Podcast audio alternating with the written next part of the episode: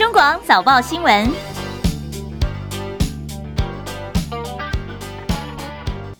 听朋友，早安，欢迎收听中广七点早报新闻，我是张庆玲。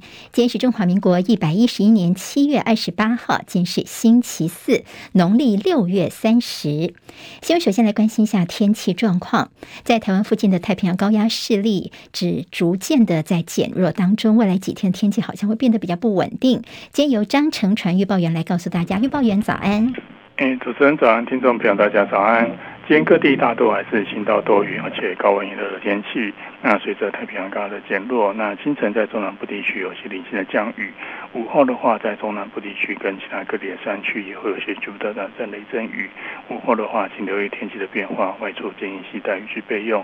温度的话，各地的高温大约三十二到三十五度，在大台北、还有云林、高雄、屏东跟东半部地区，还是容易出现局部三十六度以上的高温，尤其是在花莲、中谷跟台东地区，还是有机会出现三十八度左右的极端高温。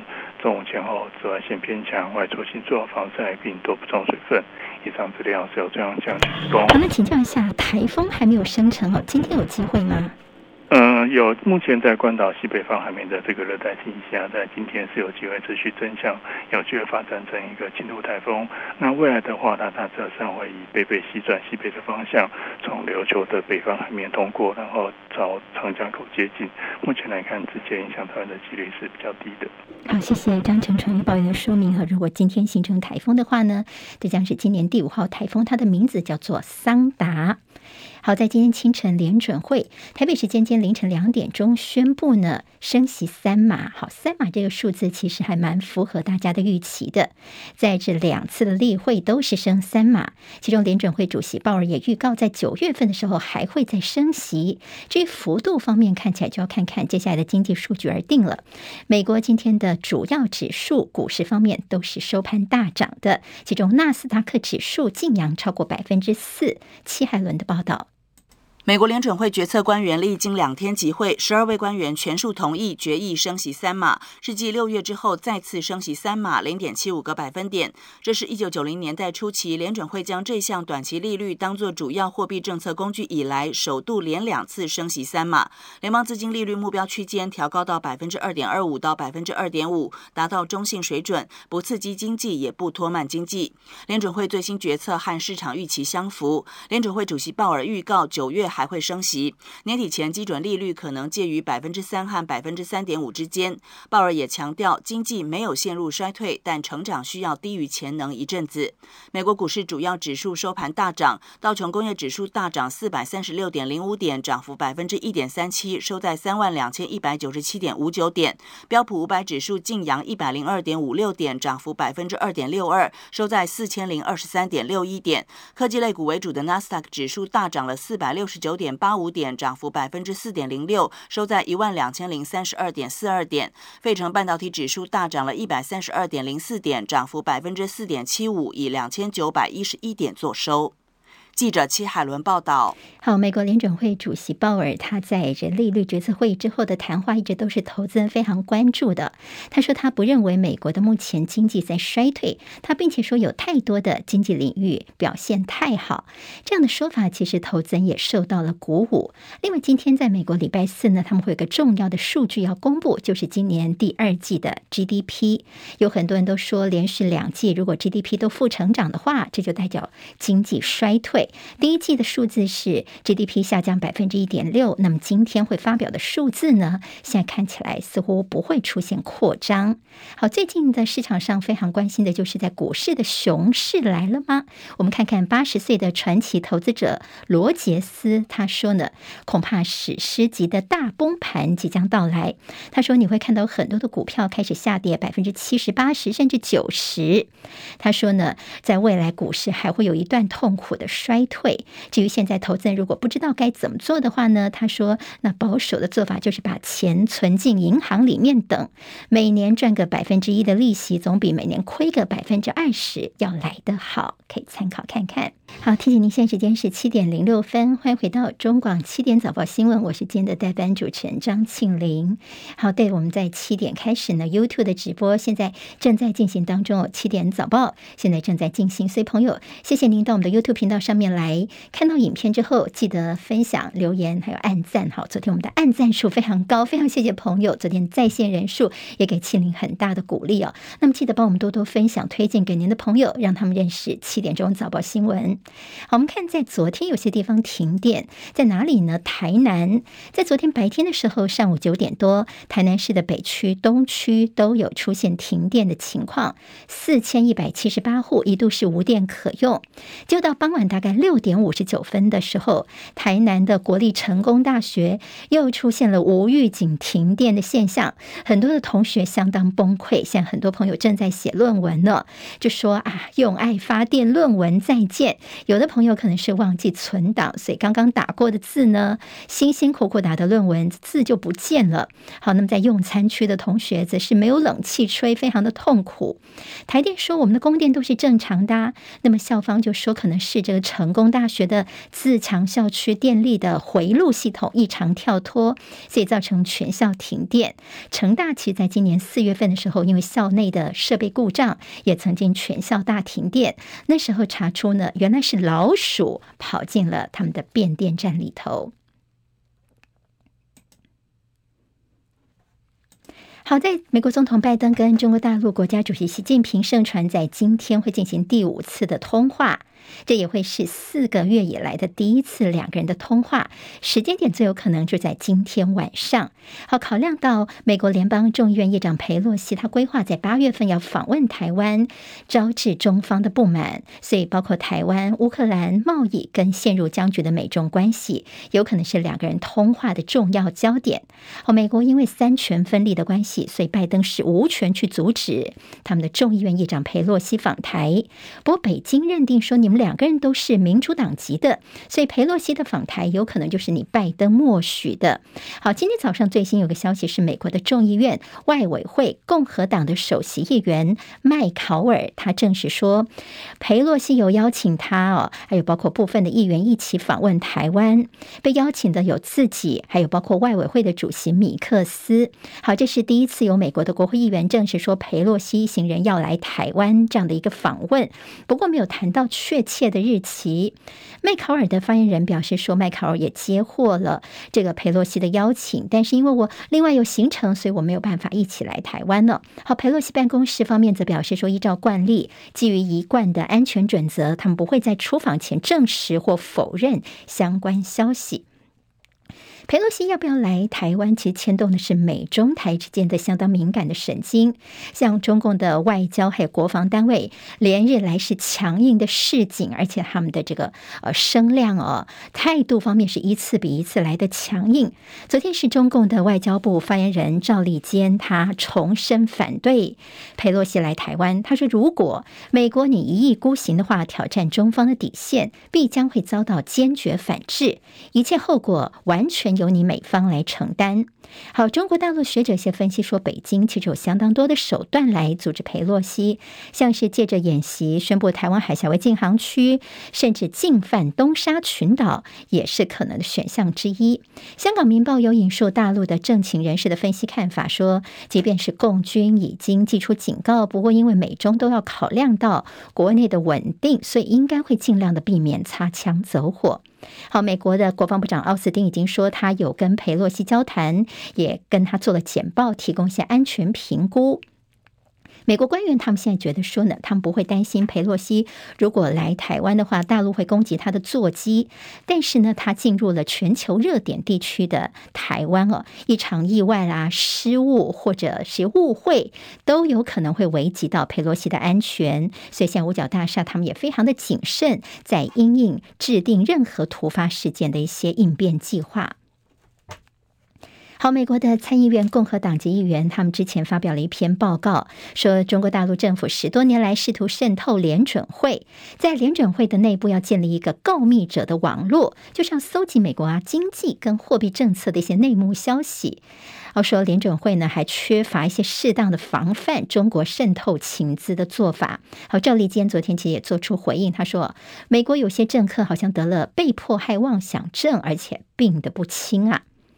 美国日前曾经发布消息说，雷根号航舰打击群正在南海活动。这是雷根号时隔四个月之后的再次进入南海。长期关注美军动态的大陆半官方的南海战略态势感知计划透露说，雷根号打击群在结束对新加坡的港口访问之后，这个礼拜二的晚上又回马枪，再度进入了南海水域。这是十天内的两度进入南海。在乌克兰俄罗斯战争导致地缘政治危机的紧张情况之下，北约成员国对印太地区的军事介入，现在也正在迅速的扩大。德国在下个月，他们要出动战机挺进太平洋，并且跟亚太地区，包括新加坡、澳洲、日本、韩国等四个国家展开多场联合的空中演习。目标是什么呢？就是要向印太地区紧急派遣远程空中战斗力，来验证联合防卫能力。德国军方说，这是他们第一次向印太地区来部署空军，这说明的是我们德国呢，也是相当考虑欧洲以外地区的安全。在乌克兰的情势最新消息，战争到现在已经是五个月了。那么，俄罗斯计划八月份在东部，他们要举行一个战略军事演习，从八月三十号到九月五号。所以，大陆到底会不会参加，或者用什么样的形式参与呢？这是一个相当重要的线索。乌克兰表示，最近跟俄罗斯达成了恢复谷物出口的协议之后，已经在指定的三个黑海港口重启作业了。土耳其则是在伊斯坦堡，在正式的启用了乌克兰谷物出口联合的一个协调中心。G7 的官员说，他们最迟在十二月五号要备妥一个机制，为俄罗斯的出口石油定定价格上限。到时候呢，欧盟将禁止以海路进口俄罗斯原油的制裁措施。师就要正式开始生效了。好，另外亲俄部队他们今天有个最新的说明，他们说他们攻下了乌克兰的第二大的电厂，不过这个消息呢并没有获得证实。宣布辞去保守党党魁的英国看守首相强生，他预定在九月五号离职。现在大概一万人连署，希望强生是不是能够重新投入党魁的决选？因为在保守党内，其支持跟反对的势力呢，其实是相当的势均力敌的。不过，在这保守党内，有些人也是告诉强生，你不要像川普一样去搞小动作，去做什么白日梦，还想重新回来哦。所以，强生现在有可能他新的目标就转向说。他在离职这个英国首相之后，转向去做北约秘书长，因为现任的秘书长史托滕伯格呢，原本在今年就是应该离职的，他回挪威央行去当总裁。另外，外界其实也帮强生急着找工作。像乌克兰这边，其实看强生是蛮顺眼的，因为他曾经多次公开表示说他支持乌克兰，也给乌克兰一些协助，所以他在乌克兰的人气是非常的高。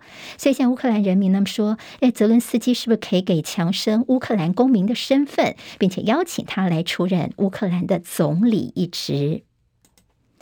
回到国内，在政治焦点方面，民进党桃园市长参选林志坚的台大国发所硕士论文争议的关键人物，新竹市调查站的调查官于正煌，他昨天终于打破沉默了。他出席台湾大学社科院学术伦理审定委员会。他透过律师发表了一个声明，强调自己的论文呢都是按照学术规范自行撰写完成的，没有任何抄写的情势。他便说，如果再有人说他抄写的话呢，抄袭的话呢，他就会有些法律动作了。那么有网友呢，他在网络上面贴出了于振煌跟他的朋友之间呢的一个呃。通讯对话，那么就有朋友问他说：“哎，这个于正煌是不是就是你呀？”就他回答说：“真拷贝，我有口难言。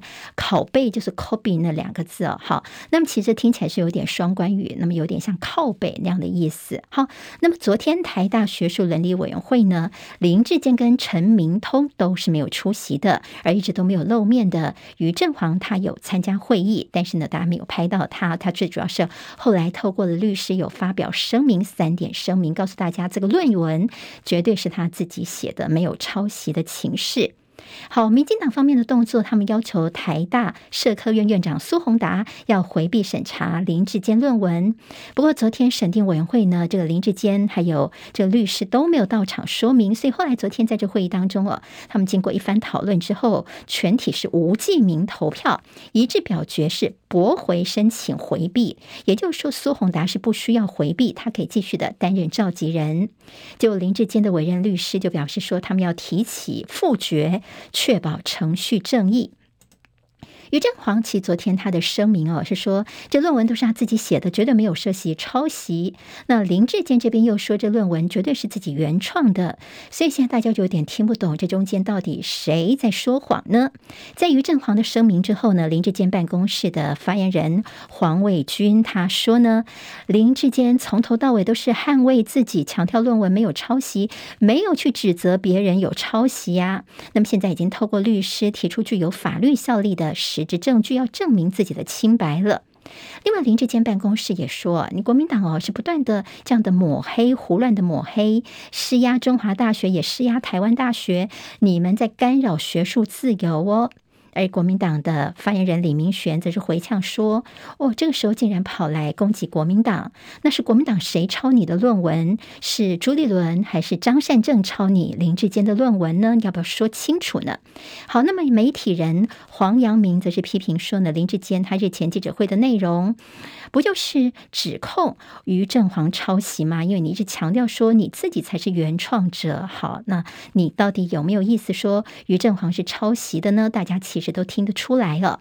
那媒体人也呛国安局长陈明通，他卷入了这么重大的学术丑闻。好，这中间他是这个呃林志坚的指导教授，他同时于振煌的口试的这个教授啊，那中间他的责任问题，他已经不适任了吗？所以媒体人说陈明通。应该要下台负责。中国广播公司。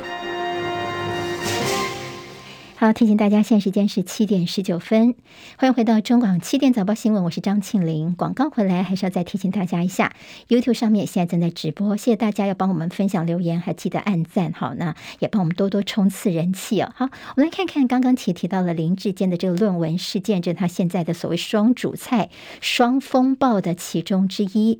那么对于民进党来说呢，他们现在的基调就是这林志坚才是原创者，那么现在的一些事情全部都是政治抹黑。昨天在民进党的秘书长林锡耀于民进党中常会上面还信心喊话，他说很多的议题哦，在选战当中会被外界给歪楼，不论是林志坚的论文或新竹棒球场的问题，但是我们只要对自己有信心，我们阵营所提出的证据跟时间序都是非常有利的，所以他觉得说这个风波很快就会过去。当然，也有人觉得说，民进党现在等于是全党都在这个抢救智坚大兵哦，那么等于是全党。压在一个人身上是一种豪赌。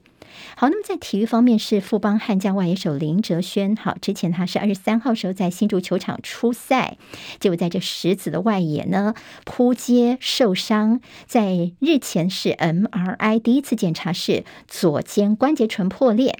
昨天他做了第二次检查，是到辅大医院去做检查。那么现在检查结果还没有出来，不过富邦悍将已经说了，等到检查报告出来之后呢，就会去综合所有的意见，跟林哲轩本人还有防护队来开会讨论之后，再决定后续的处理方法。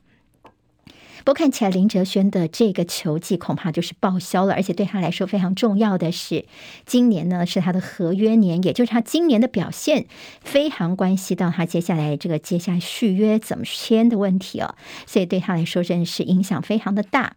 那林志坚虽然说他要负责，那么主要负责是在医药费、附件费用的部分。而国民党立委洪孟凯就说，林哲轩呢，本季要谈续约，还有明年经典赛，你林志坚能够付得起这样的责任吗？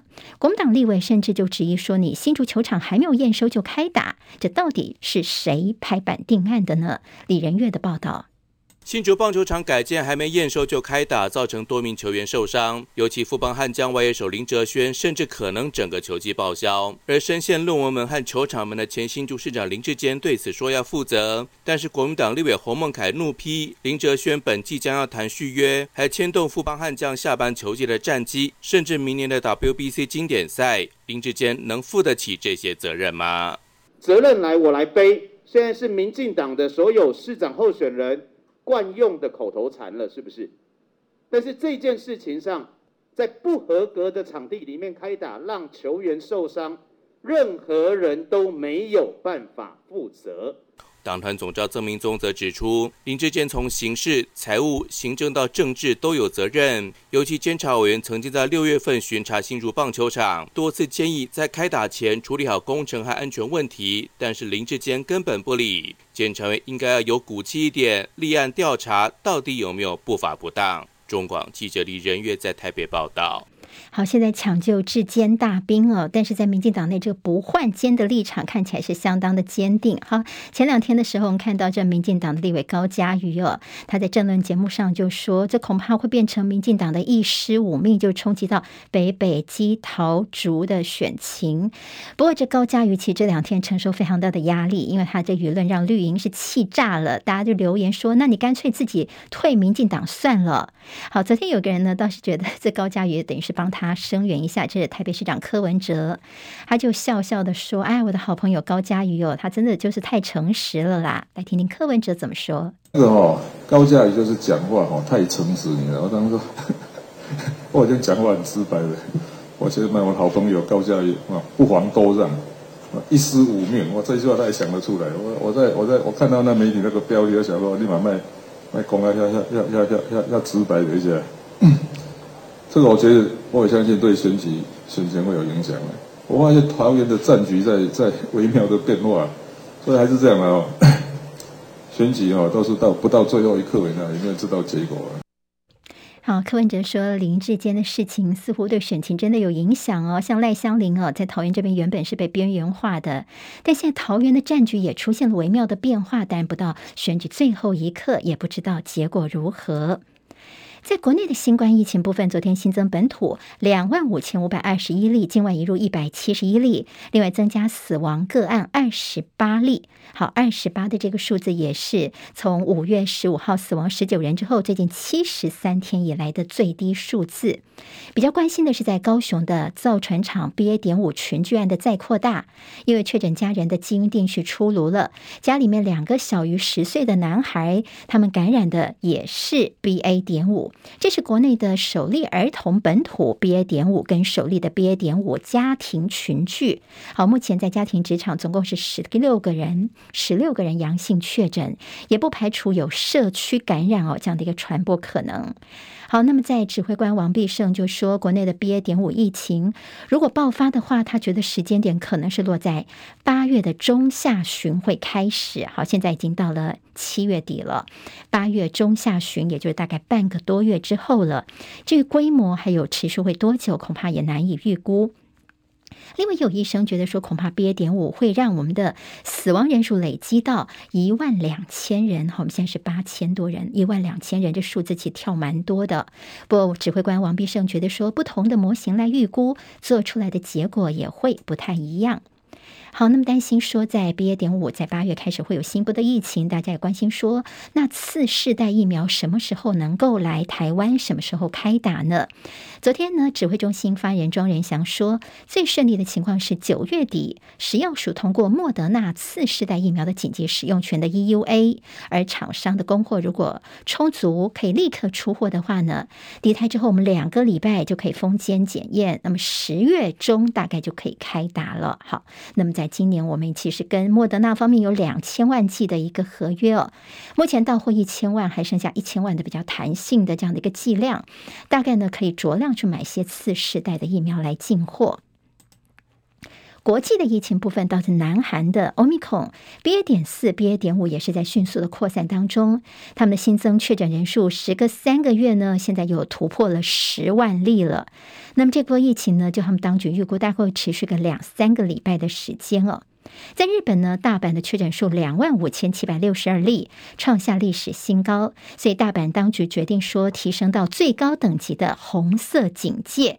他们并且呼吁长者赶快打第四剂疫苗，因为尽量避免外出。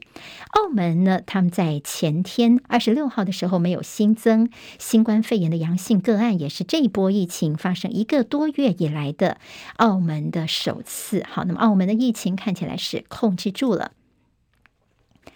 台北股市昨天是开低走高，盘中在台积电跟货柜三雄等全指股走强撑盘之下，指数翻红，中场收在一万四千九百二十一点，上涨一百一十四点。不过成交量还是不大，只有一千八百四十八亿元。昨天看到了汇市方面热钱还是继续的汇出哦，昨天股市虽然是涨百点，不过热钱呢是汇出了四五亿美元。新台币中场贬值一点九分，以二十九点九三三作收，连两贬。关心晶圆代工大厂联电昨天的法说会，第二季持续是有好的成绩，不过市场对于这个电子业第三季库存的整个情况还是充满了疑虑哦。联电则说，看起来第三季大概业绩叫做稳健。国发会所公布的六月份景气对策信号再度亮出了绿灯，这是连续第四颗的绿灯，代表国内景气稳定。另外，综合判断分数在五月份的时候呢，减少一分到二十七分，国发会认为说，景气扩张力道放缓，呈现稳定，也没有反转的迹象。预期下半年灯号会有很大的机会可以维持绿灯。好，国际上地震的消息，在昨天菲律宾北部上午发生规模七点一的强震，地震深度十公里，连马尼拉都感受到明显的摇晃。另外，今晨最新有智利北部发生规模六点一地震，地震的深度两百公里。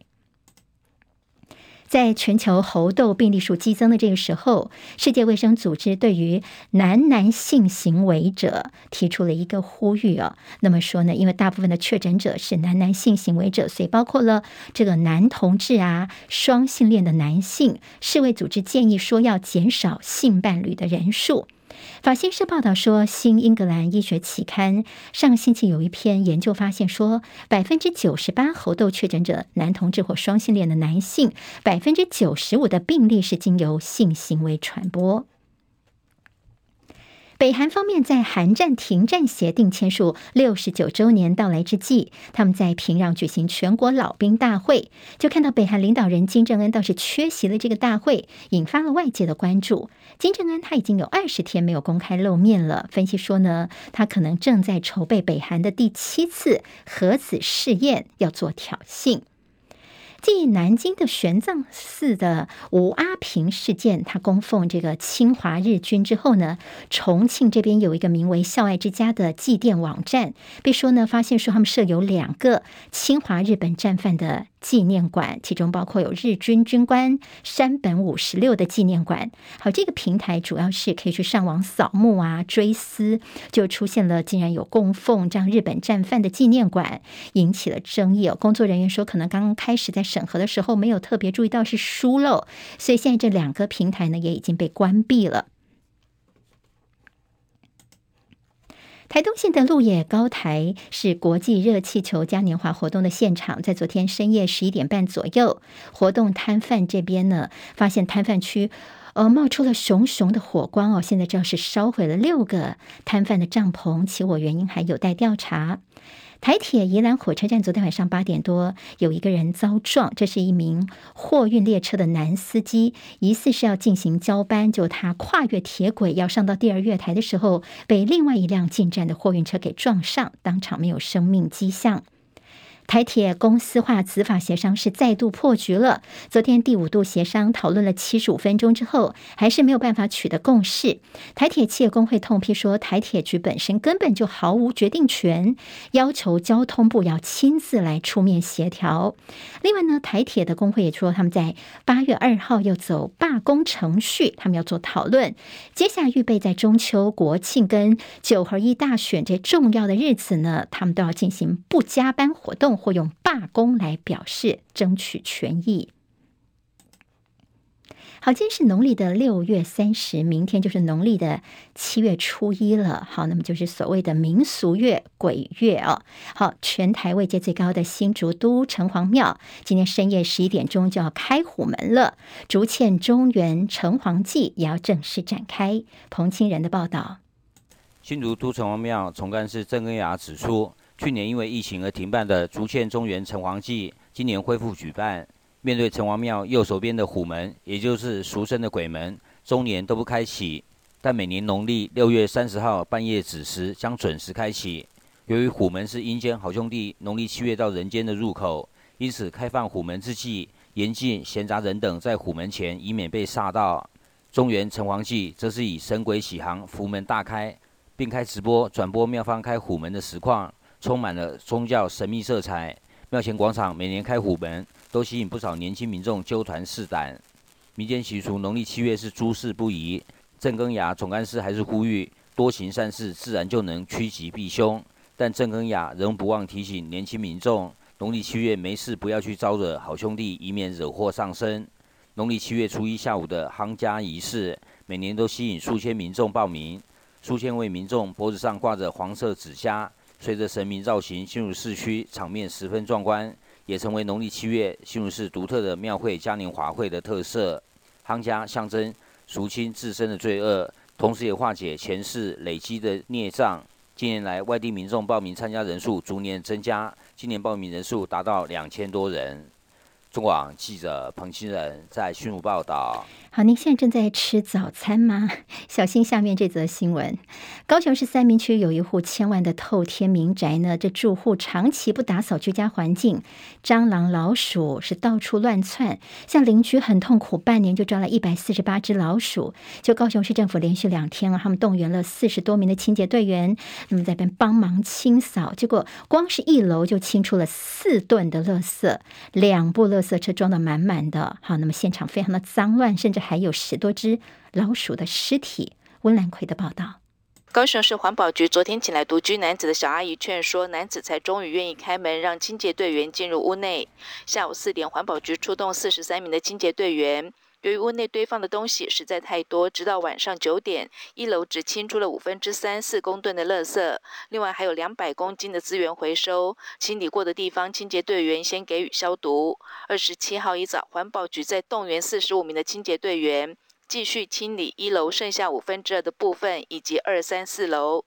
环保局主秘郭景胜说：“住户家里堆满杂物，一开门，蟑螂到处乱飞，估计有上千只，还发现了一二十只老鼠的尸体，臭味难以形容。蟑螂都很会，它都会飞到身上来啊。那、啊、老鼠呢？有看到很多吗？呃，老鼠它比较怕人，所以它大部分都是往屋里面跑。反反倒是今天早上看到蛮多老鼠的尸体啦，因为我们工作完之后又。”有全面的做消毒。至于独居的中年男子，则是由卫生局和市立凯旋医院的医护人员带往医院住院检查。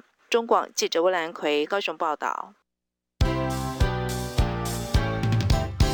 中广早报新闻。好，现在时间是七点三十四分，进行中广七点钟新闻，我们第二阶段的中广早报新闻时间。好，我们帮大家整理一下今天台湾的主要日报，三个日报还有两大财经报到底有哪些新闻重点？今天看到中时跟联合头版都有个很重要，今天可能会发生在晚上的就是拜登跟习近平的通话。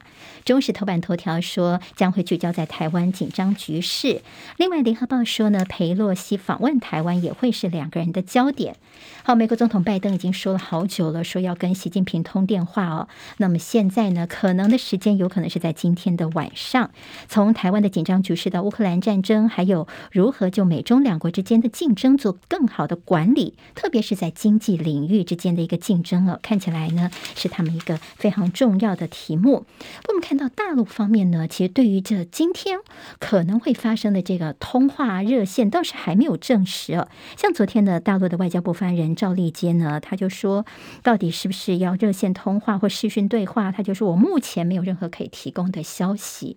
好，昨天大陆呢并没有来证实这个消息，倒是呢现在有一个麻烦的事情，就是裴洛西他要来台湾哦。好，那么这个事情现在美国白宫啊，包括国防部等等给他简报，这个区域的紧张情势可能会因此升温等等。但裴洛西呢，就今天的消息有说，他们包括了这个呃共和党，就是民主党、共和党有些议员都受到邀请，说哎要不要跟我一起来台湾呢？好，那么看起来呢，似乎这个事情是真的有，但是呢，大陆方面态度还是非常的强硬哦，就说你美国如果一意孤行的话呢，这是挑衅中方的底线，必定会遭到坚决的反对。那么所有的后果呢，你美国来负责。所以这会不会让今天拜习的通话可能有一些影响呢？好，那么如果今天晚上的通话的有沟通的话呢，总是比较好哦。那么这中间的一个沟通努力，就是要确保美中不会陷入一些什么意外的冲突，就是要避免有一些意外的状况发生哦。那么现在决定说呢，在这次的通话里面，除非拜登他另外有决定，否则似乎美中的关税问题并不会变成习近平跟他对话的一个主要议题。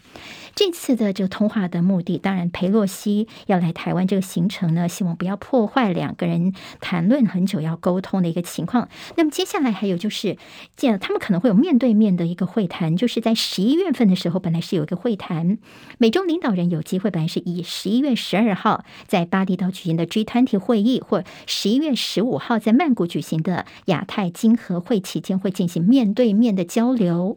所以，如果裴洛西来到台湾，那会不会？有些其他的变数在里头呢。我们看到葛莱仪，他就是说拜登哦要表态不支持台独。那么在习近平的沟通当中呢，他也会表达说他们的一些立场出来哦，但是可能也不会太强，因为两个人在国内都有些经济等各方面的压力。广告之后，更多新闻提供给您。中国广播公司。好，现在时间是七点三十九分，欢迎回到中广七点早报新闻，我是今天的代班主持人张庆玲。我们刚刚提到了这裴洛西会来到台湾的一个可能要观察的一些情况，那么大家最担心的就是说，现在美国跟中国他们都没有示弱的本钱。对美国来说，拜登他有十一月的期中选举，那么中共的二十大等，他们都不能够对国内来说让他们看衰哦，所以这就是为什么现在整个情势会这么棘手的一个情形。那么再向上。佩洛西他跟拜登一样都是民主党的，如果你拜登没有办法来，呃，让他不来的话呢，那么大家就觉得说你拜登其实是呃默许佩洛西来哦。但美军这边动作其实非常积极的，他们要确保佩洛西如果真的呃来台湾的话呢，行程上的安全，比如说他们的机舰哦，这战机啦、航母舰等都会出动，座机周围会设一个缓冲区。好，那么接下来就是担心说大陆可能会有一些军事行动，包括说派这个军机呀、飞越台湾领空啦、台湾附近的海域进行一些挑衅。好，那么甚至什么在台湾海峡巡逻，这些都是有可能会发生的。那么就会会有一些什么风险发生呢？这也是大家担心的。那么现在如果真的因此大陆的这军方有些动作的话，后续可能的影响是什么呢？就是它可能开启了一个迎接高强度台海的时代，就大家会看。看到说，哎，大陆他们用这样的一个动作之后，它会不会是一个开端呢？我们也是后续再来观察。那我们的政府官员，包括外交部方面，对于是不是裴洛西八月份要来台湾呢，是属于比较低调被动的，就没有去证实。当然，如果裴洛西能够来的话呢，在外交上面当然是一个很大的突破。倒是看到了苏启，他接受访问，他是国安会的前秘书长。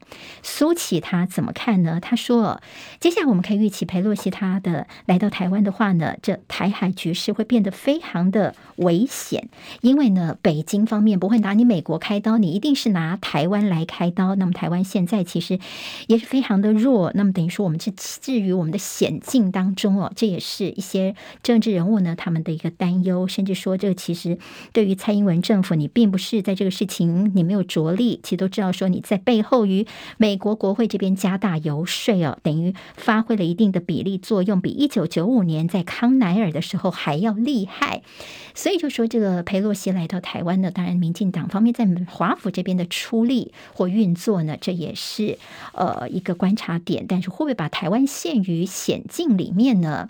这份的确是会担忧的。好，那么来自于印太地区的二十六个国家，他们最近的一个国防首长，他们继续在澳洲雪梨有一个会议，为期三天的会议，就是讨论要加强团结，对抗中国大陆的野心，抑制北京在印太地区扩张影响，还有一些军事实力的一些企图。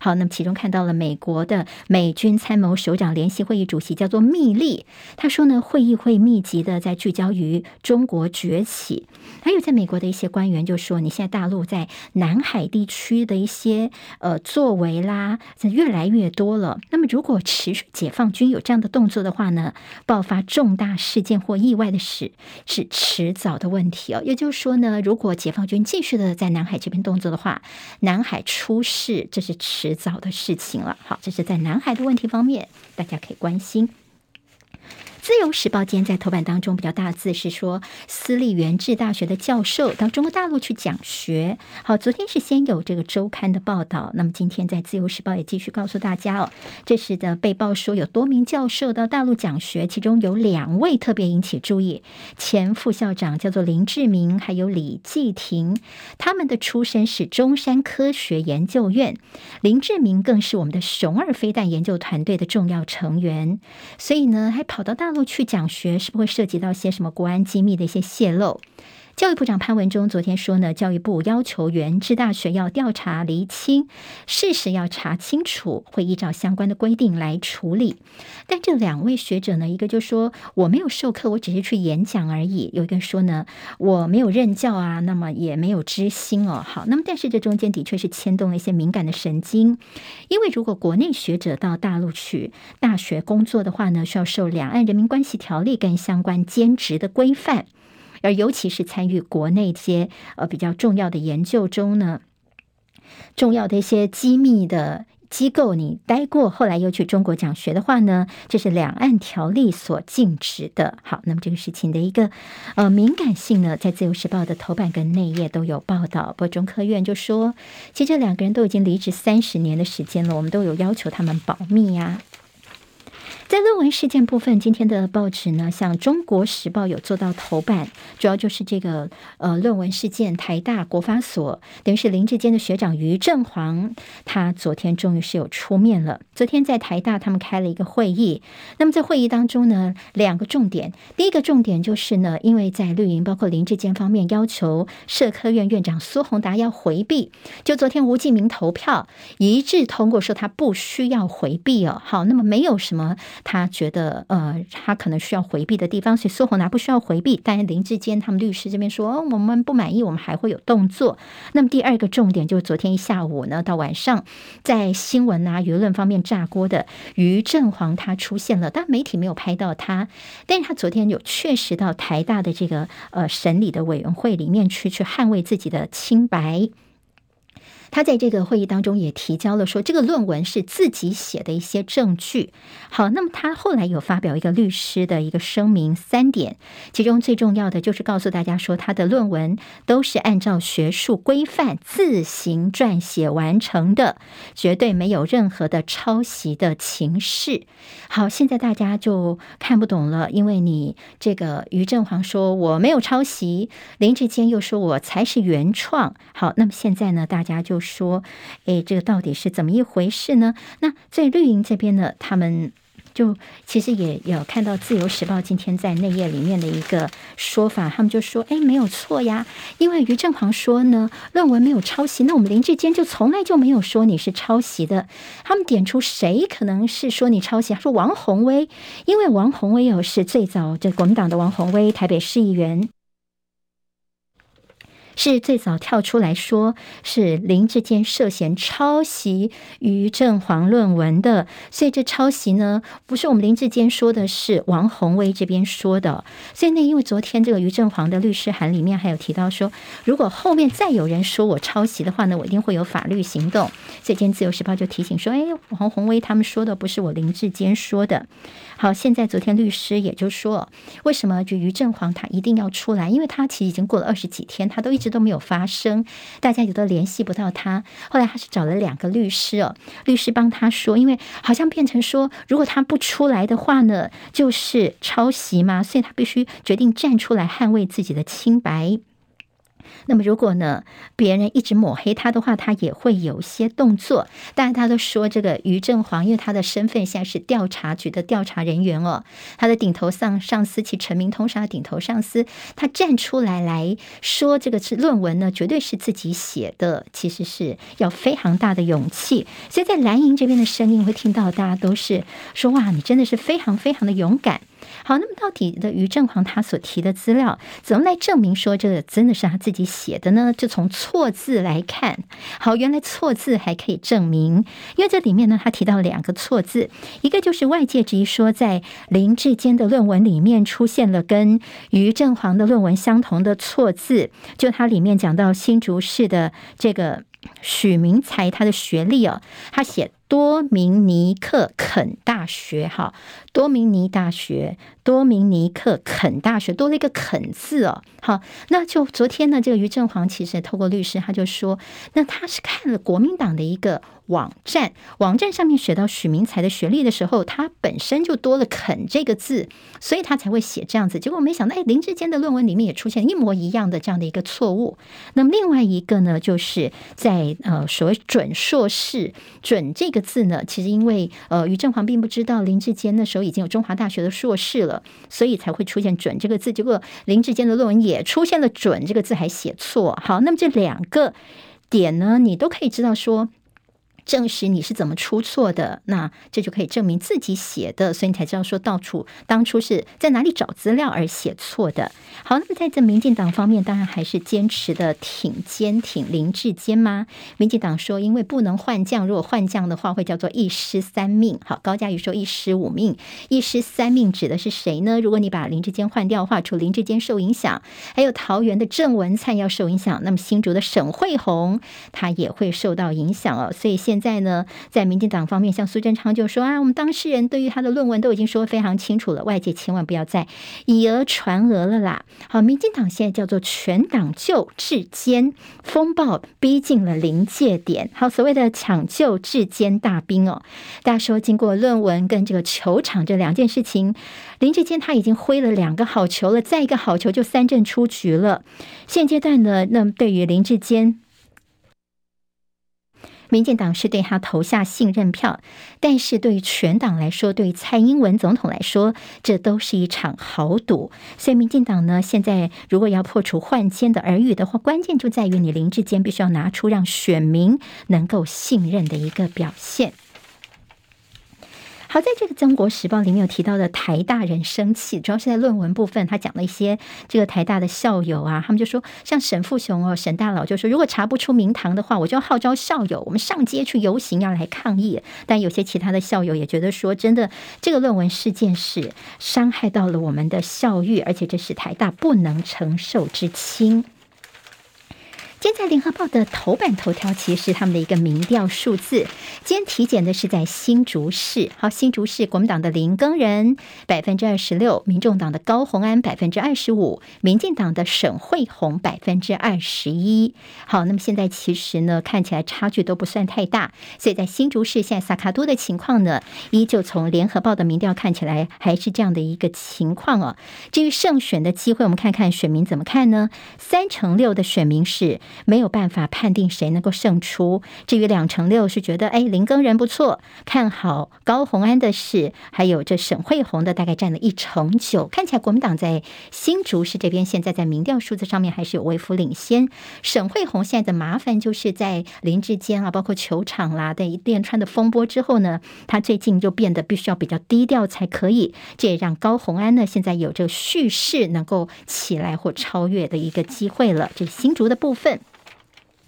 自由时报今天在头版的当中会看到这样的一个消息，说主动脉瓣膜的置换术可以逆转失智。这是主动脉的这个瓣膜呢，它等于说是高龄的一个杀手。它如果说是狭窄的话哦，因为狭窄的话会影响到脑部血流的关系，所以呢会出现一些心脏衰竭等等症状，甚至会引发失智症。结果呢，现在有个台大团队的一个最新研究发现说呢，如果你能够经过导管主动脉瓣膜的置换手术，可以让一些失智的情况出现逆转。这个研究结果也登上了国际上知名的老年医学期刊，说呢，在经过这样的治疗之后，百分之十的患者在术后他们的认知功能呢有显著的进步，能够脱离失智。如果在有些失智的朋友，可能要注意一下，会不会跟您的这心脏的主动脉瓣膜有关呢？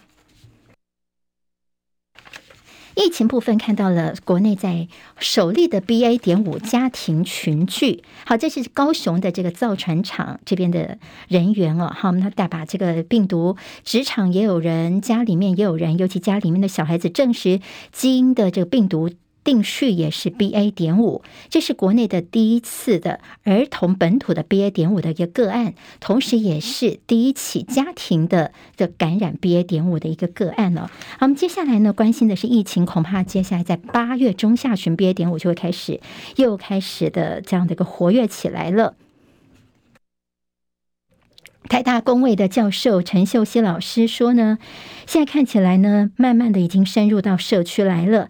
大概在八月中的时候，有可能会人数确诊一天三万人，这个数字是有机会看到的。如果 BA. 点五在台湾开始真的流行起来，会看到什么呢？包括了我们的一些呃住院呐、还有加护病房都会呃在使用在增加。但是好险的就是它的死亡部分呢，现在看起来跟其他的病毒株并没有太明显的差异。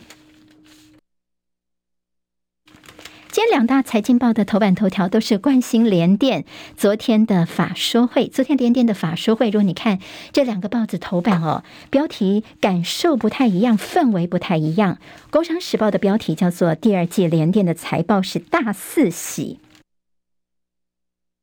什么叫做大四喜呢？就是营收七百二十点五五亿，获利两百一十三点二七亿，营业利益两百八十一点六四亿，毛利率百分之四十六点五都创新高，在第三季的产能利用率还会继续的满载。经济日报则告诉大家说，半导体是进入了库存的调整期，这个部分呢，我们的确也是不能够来轻忽的，因为半导体产业从超级循环周期迈入了库存调整期了，所以接下来呢，恐怕这个报价已经有点涨不太动了。对于一些半导体的产业来说呢，其实这是一些关键的数字。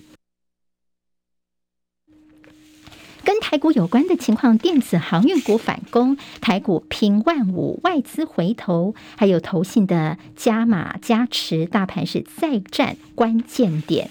还有看到国安基金昨天传出说要买进台股，所以昨天台股就是开低走高哦。表现原来是因为有所谓国安基金要进场的一个消息出来。昨天在尾盘的时候呢，拉台积电攻上了五百零二块钱，台积电昨天又站回了五百块钱。联准会升息，我们今天到凌晨的时候，他们宣布说升息三码。哈，原先以为四码没有出现，三码呢，的确是大家预期当中的。对亚洲的这些市场来影响呢，今天在经济日报有一些提醒，说联准会的这个升息之后呢，力抗通膨，所以呢势必会影响到亚洲央行也会跟进，加快的紧缩的一个脚步。的压力是否会面临到进一步的资金外流，还有些着货币的贬值的风险，这是亚洲现在所面临到的压力。好，我们昨天看到了，在所谓的过去的大学指考，就七月份，现在的新的名字叫做分科测验。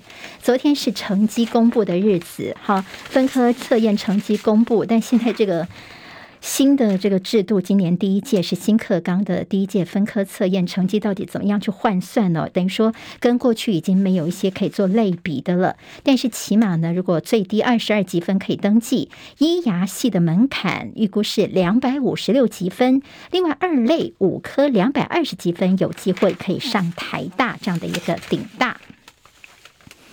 好在联合报今天呢也谈到了高通膨怪拜登，川普说他要拯救国家，他卸任之后首度重返华府，他并且说美国现在是着犯罪的这个污染的地方了，并且还夸中共的习近平呢速审毒贩哦，这是川普的说法。好，拜登现在他要不要继续竞选连任？他当然是很想要，但是呢，其在民呃民主党内呢，现在呼声比较高的是说拜登千万不要再连任了。那么贺锦。力呢，他的副总统最近也是增加了自己的一个曝光机会。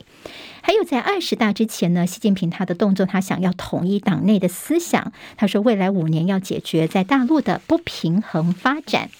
苏花改打算要开放白牌机车能够走苏花改哦，好，那么会非常的方便，也比较安全。现在有四个方案可以试办。台湾机车路权促进会建议设计这个禁止超车的路牌，另外汽车组则是说总量管制，那么规划车流的一个呃车道的分流哦，这个汽车跟机车能够有一些分流，可能会比较安全一些。好，今天在《自由时报》那页提到了台电今年恐怕会亏损两千亿元。经济部说他们要增资一千五百亿元，在台电这边，好，台电呢，在虽然这电价呢平均有调涨一些，但是呢，因为燃料价格高涨，所以对台电来说，他们今年的亏损将近是两千亿元，已经超过二十年都发不出股利了。所以百分之六的股民呢，他们是民股，他们是不愿意参加台电的增资的。另外，今天《自由时报》提到说，因应少子化要编列超过千亿元，在这国防预算方面也将会适度的成长。好，这是今天的七点钟新闻，我是庆玲，谢谢大家，明天我们再会了，拜拜。